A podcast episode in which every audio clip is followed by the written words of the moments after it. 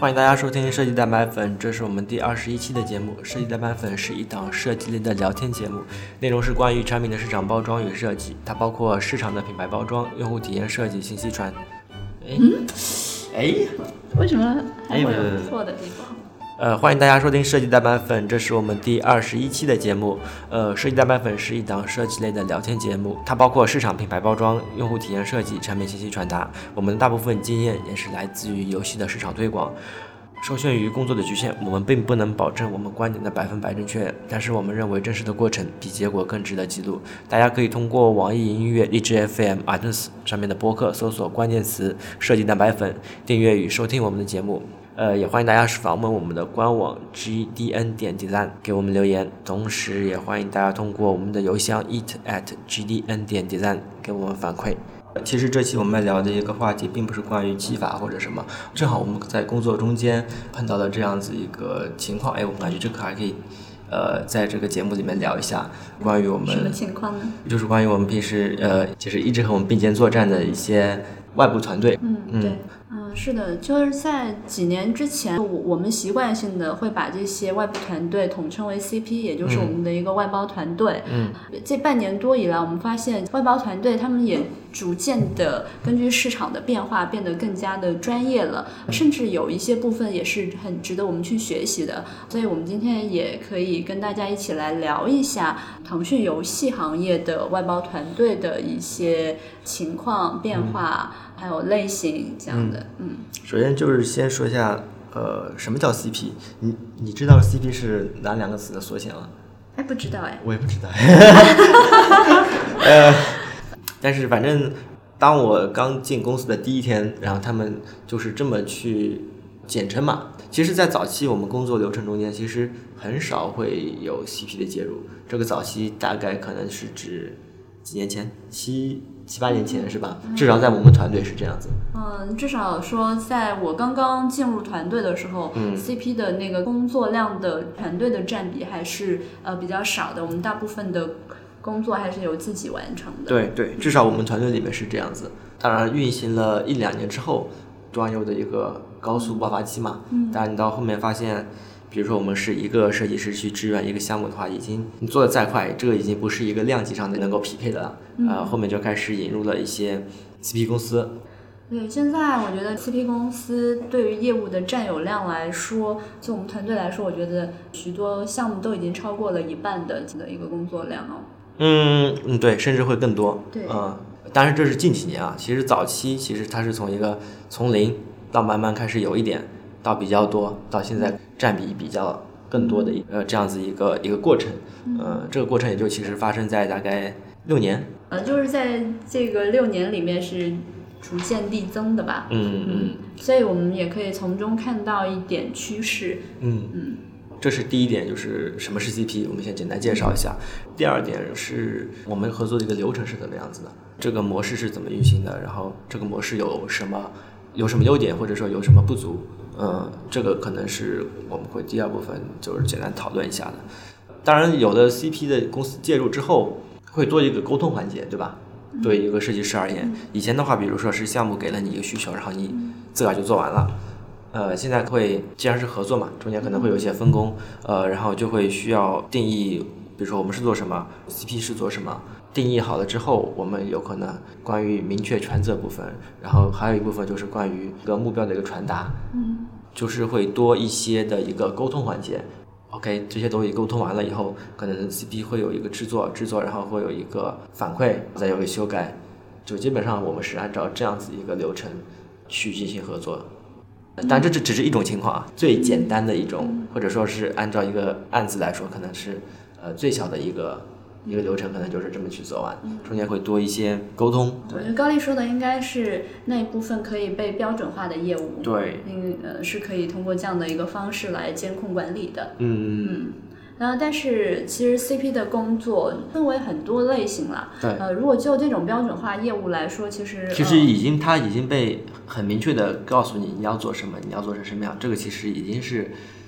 非常量化的了。对，如果说我们以手和脑来说，它更像手，就是属于一嗯种技能上的、呃技术上的支持，或者说工作量上的一个支持。嗯嗯，然后这里面可能包括我们日常的一些工作，就跟我们出身比较近似的一个工作，就是网页设计、广告设计、H 五设计，嗯，这类型的。所以你的维度里面会分为两类，比如说一类是手，对吧？还有一类就是脑。对我我的维度里面其实分为三类了啊，我的维度里面分为三类，一类是手啊，我觉得它包括我刚才我们刚才说的那个网页海报啊、H 五周边啊，或者说抛开设计还有重构啊，或者说程序上的一些支持。然后另外一个呢，就属于那种专项技术，比如说三 D 技术、视频技术，这也是一种技术支持。或者说去做一些 UI，呃，甚至这个技术还可以拓展开，比如说帮忙去做拍摄，呃，视频，我觉得这也是一种一一种手呀。对，这也是一种技术。如果说技术和脑的区别在于你这个方案是不是已经产生了，或者说这个想法是不是已经产生了。如果产生了的话，就是这个想法在内部产生了的话，它需要这些其他的呃有专业技术的团队去帮忙把想法去完成。我觉得是第一类手的一个部分呢，还有一类，呃，我也是把它归归类于手的，那不是两类吗？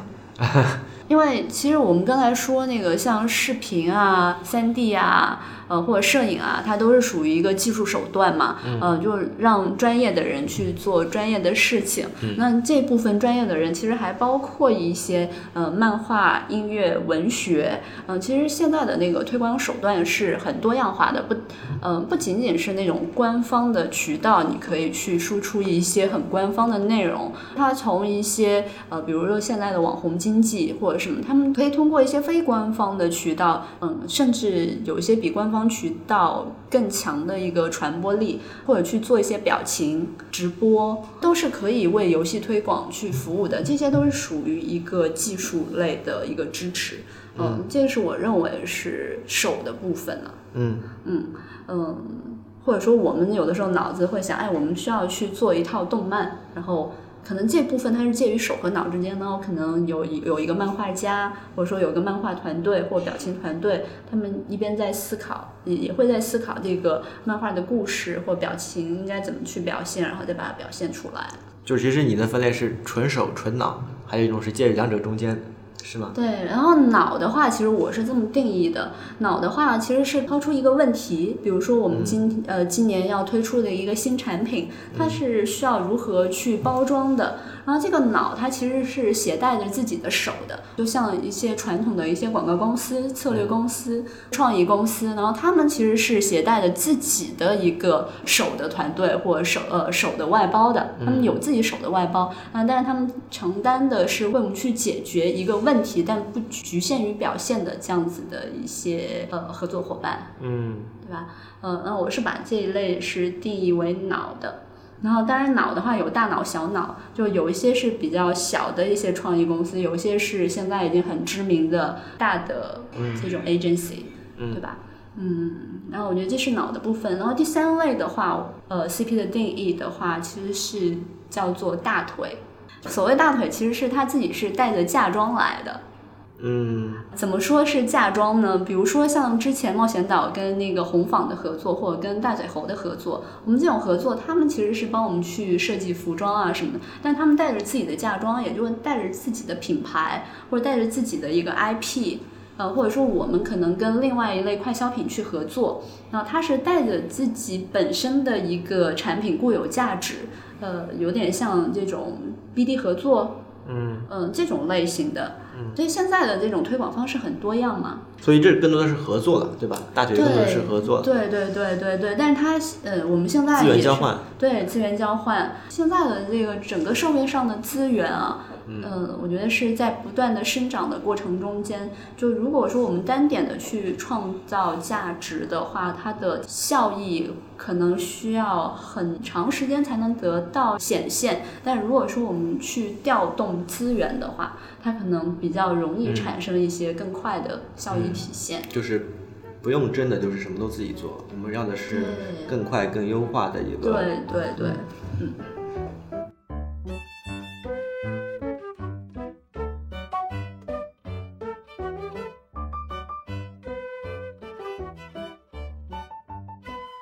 哎，这是好处对吧？刚才说到，其实这是一个流程和分类，不好的地方有没有什么？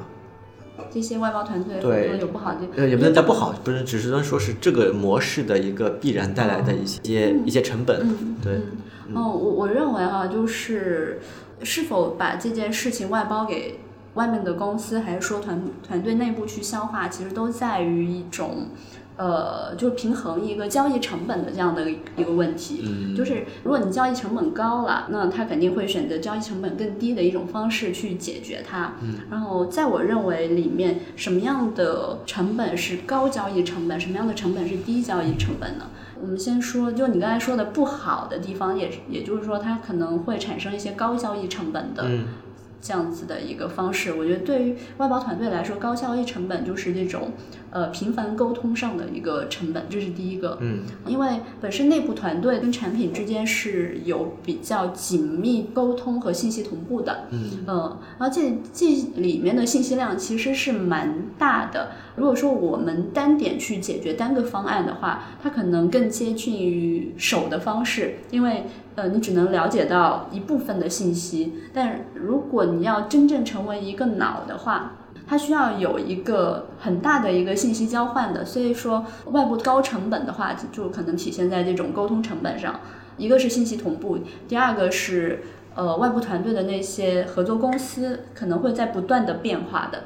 就算是同一家公司的话，你可能做这个产品的人也是在不断变化的，他们也有一些人员的流动性。嗯嗯，所以我觉得这都是需要内部人去监管的时候，会不断的去付出这种沟通成本。如果沟通不到位，那就变成一个试错成本。就是你做，你发现哎，你做的东西不行，那换一个还是不行，那这样的话成本就会累加，就越来越高了。嗯嗯，我觉得这个是一个高交易成本。低交易成本的话，我觉得像怎么样才能够让这种合作更加低交易成本？第一个就像你刚才说的那一种，就可以把某一些东西标准化。嗯。标准化之后，嗯，它需要同步的信息就少了，它只需要通通过手的方式把这个东西实现了，或者说专业的事情交给专业的人去做，比如说直播的事情，那我就交给最专业的直播的人去做，我们就不需要再去在内部去产生一些这个专业的人才，嗯因为内部其实我们现在有一些新的配置，我们之前也有了解过，我们有加入文案啊，还有程序啊，嗯，就这都是属于一些内部的结构调整。但是外部的这种传播渠道变化太快了，所以我们因为这些传播渠道的变化去调整内部结构的话，对于我们内部来说，它就属于一个高成本，因为你你有了这个人之后，就必须长期去养护他。如果这种传播形式过时了，那这部分人他又要又要存在着这种内部结构的变化问题。对于外部的这种合作，有一个好处，就是有一个低成本的好处，就是用完即弃嘛。哎，这个这个词是不是被说烂了？就是我今天需要的时候，我可以使用你，但是明天这个方式过了，那我我就不需要再对你进行维护，嗯，我就可以。呃，转向了新的技能点或者新、新的一个需需求点，这也是对于公司来说，就是交易成本低的一个表现吧。嗯，你觉得还有哪些是属于低成本或者高成本的？我只看到了好处，就是刚才说的，从资源的角度上来说，这是有利于社会分工的嘛，就是每个人都做自己专业的事情，然后大家只要一合作，呃，就能够产生一些更大的一些价值。嗯嗯，不管你是在内部培养也好，还是在外部培养也好，这个从分工的角度上来说，这种组织方式是最灵活，而且它是能够产生出一些低成以比较小的一个成本，能够获得出比较一些更高价值的一个可能性的一个结构。当然，这个结构带来的毕竟就是合作，就是刚才你所说的高成本，对吧？比如说沟通是一种成本嘛，而且这个东西不能够批量化之后，或者说这个东西不够标准化之后，不稳定性也是它的一个成本嘛。但是这个是结构变得复杂了之后的一个沟通带来的一个必然的一个结果。所以，所以其实还是有很多方法去解决这种沟通中间的一些问题的。就比如说，从我们的角度啊，我们是如何去提我们的需求的？这里面其实是还是比较有讲究的。它甚至已经可以被呃表格化，就是你应该要怎么怎么提，而不是靠你一段文字描述啊，我要做一个什么什么什么什么。那个表格就是说，把你所要说的需求尽量的量化与标准化。呃，当然就是这个只是说我们是如何去解决这种沟通上的一个高成本的。这个成本固然在，但是有了这个问题之后，我们会通过一些其他的一些流程去解决这种问题。对这个流程，它其实是可以帮助我们这个合作更更大量化。就当它这个大量化的时候，它的这一套系统就产生了它的对这种降低成本的一因为个价值。因为看到这种复杂流程的时候，或者说看到这种不足的时候，一般会有两种选择，一种是就是继续使用这种合作方式，或者说不使用这种合作方式，这两种的思路是不一样的。比如说你继续使用这种合作方式之后，那我们就靠其他另外一个办法去解决中间的一些问题，让它再产生一套规则或者一套制度。就跟好比以前我们刚进在大公司里面刚进大公司的时候，你会发现发邮件是一个很繁琐的一个事情，对吧？但是如果你不发邮件的话，你会发现这一切都会比较混乱。邮件其实是解决的一个就是迭代或者说是一个同步更新公知的这样子一个一个解决问题。呃，当然它会有一定的成本，但是如果你特别是在一个大公司下面，如果不走这些流程或者这种结构的话，大的体量可能就运行不起来。同样，这个其实也适合在大项目的一个外包，或者说比较复杂、不可控、没有被标准化的一个 CP 合作的情况下，我们是需要一合作还是需要的，因为这是一个比较符合资源优化或者说是一个还是社会分工这样子一个可能性的。然后中间我们可能会产生一些问题，然后这个问题可能就要靠一些新的一些流程或者结构去解决这些问题。嗯呃，然后这个就是关于，呃，我对是否是 LCP 或者是使用了 CP 之后所带来的一些好处与坏处的一些理解。嗯，嗯，允许我跑题一个故事吗？嗯因为你刚才讲的这个就是整个 QCP 的一个系统啊，就是它我们内部的一个外包管理系统，就让我想起之前我说社会关爱这个东西是怎么被量化的。就我原来说，一个人在一个城市里面，在从前可能二十年前，一个人在一个城市里面，他的生存可能会需要靠朋友，嗯，他可能需要大家的一个帮助，呃，让他更好的在这个城市里面，作为一个单个人能够更好的生存下来。但是对于现在来说，这种关关爱就可以被量化或者价格化，就是通过这种不同的系统，比如说你要吃饭，就不用自己做饭了，你可以去雇一个厨师，有厨师的平台，或者你去雇一个阿姨，有阿姨的一个平台，或者你就叫饿了么，它可以送外卖。这些都属于一个关爱，就是如果在二十年前，他可能需要另外一个人来帮帮助你解决生活上的问题，当然这个是很基本的生活，那当然包括旅游，还有更多的一些需求的话，都可以通过这种平台或者出门打车，嗯，出门打车也是这些东西，就是通过这种系统去把它量化、价格化之后，它的这整个体量就可以上去，嗯。嗯。这个系统我觉得起到的作用就类似于我们现在使用到的这些服务平台的作用。嗯嗯，其实就是发展嘛，人类是如何，这个有点有点大了。人类是如何发展的？让人类可以做很多东西，对吧？你会做很漂亮的椅子，然后也可以做个再漂亮的椅子，可以再做个再再再再再漂亮的椅子。呃，这是一种方向。然后另外一种方向就是这种结构上的一个分配合作，嗯这个也叫发展。嗯，一个点的深度，一个是面的体量，对吧？就是如果我们从如果从比较小的角度上来说，每个人都是很自由以及不受拘束的。但是如果你从宏观的角度上来说，人和蚂蚁其实没有什么差别，就是人类还是就是按照一定的秩序在运行，对吧？蚂蚁其实也是按照一定的秩序才能够运行起这个体量。就好比你看马路上的红绿灯，对吧？就是你再宏观一点的，其实都是一样的。就包括合作，其实也是一样的。这个这个扯得有点远了。嗯嗯，我们再我们再扯回来，就是就是刚才我们说的这些，其实就是总结的是第二点这个问这个话题。嗯嗯，就是我们使用了 CP 之后的一些带来一些必然的结果，嗯好与坏，然后我们是如何去克服它的这样子一个问题。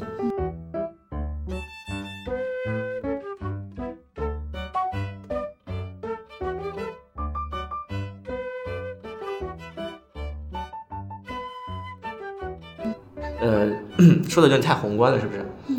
来说一个故事吧。啊，嗯，我说我说一个为什么讲起这个话题的一个让我比较感动的故事啊。嗯，其实这个故事也就在年前吧，就是年前那个月，我们刚好项目跟一家品牌管理公司合作了。然后之前呢，呃，我们项目上有一个需求，就是会包装产品里面的一些角色形象，让它成为我们一个品牌的一个代言人。我我们其实是属于做网网页出生的，呃，大家其实在这块上，我们可能有一定的设计能力，但对于品牌管理这件事情的逻辑，并不是特别的系统。嗯，然后年前的时候遇到那家 CP 公司，其实我个人感觉我是有学习到的，因为我们比如说我们就是几个萌物角色的一个包装，嗯，它这些东西应该如何去通过市场的需求去优化这几个人物，去赋予他的情感、个性这些东西，我们可能会有零星的一些创意和想法，但是我们对这些东西并不是特别系统。然后我们发现，哎，原来真的有。这样一家 CP 公司，就像明星打造一样的，那在对这一块的业务上是有很系统的逻辑的思考的。嗯，所以我觉得这也是呃，除了像我们从前说我们需要做一个网页去外包网页设计，我们需要做一个 H 五去外包 H 五，呃，这块大脑的领域是我们没有发育成的这样的一块大脑的领域，它可以帮助我们去思考。所以这也是这种外包团队的，或者说我们合作伙伴的一个很高价值的体现。就除了像那个策略公司或者创意公司，然后像这样的一些品牌管理公司，它可以针对某一个专业领域给你提供很多逻辑。上的帮助梳理，嗯，然后他们也同时也能够完成很多视觉上的表现创作，这也是一个很有价值的合作模式。就是其实它就是开拓了一下你的对于外包的一个可能性的一个理解，是吧？对，就是嗯。还能做这种东西，对，就是在一个细分领域上面，哎，还有一棵小树在那儿。嗯，我们原来以为，哎，我们要么就是脑子，或者说我们是脑子，外面有手，但是它在一个细分的领域上，它有很系统的逻辑。嗯，我觉得这是让我很感动的。嗯，主主要我我想说的故事就是，呃，就是我在回看这几年，就是 CP，或者说以前我们是如何和 CP 沟通的，现在我们是如何跟 CP 沟通的。的一些感悟啊，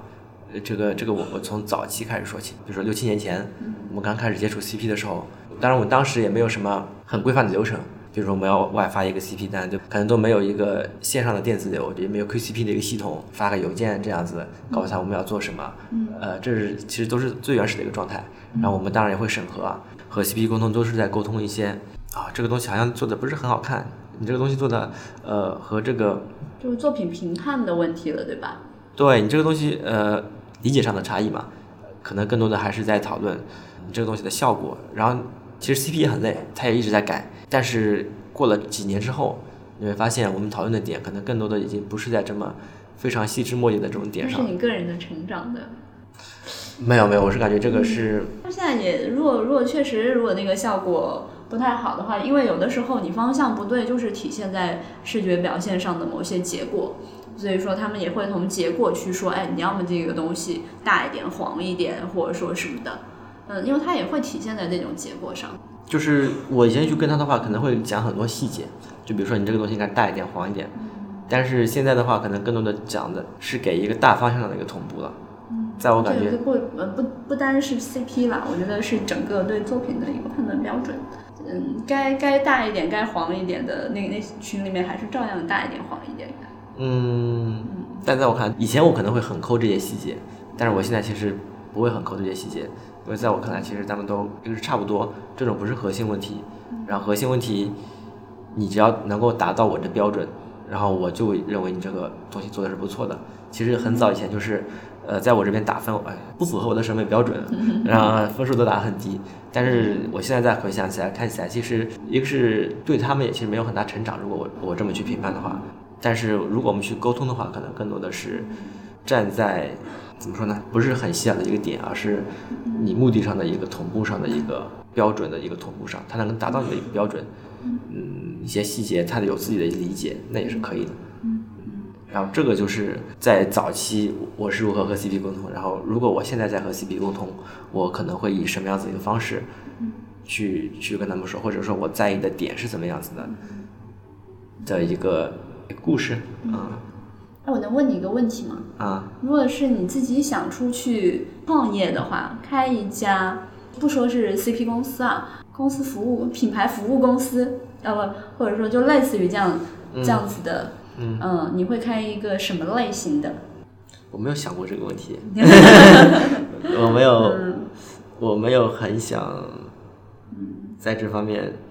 或者说你不不是自己开，嗯什么样的 CP 公司是呃比较有潜力和价值的？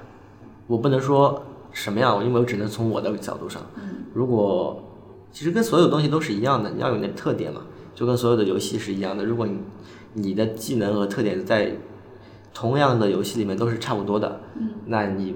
就是没有差异化的嘛。嗯那你的差异化是什么？就是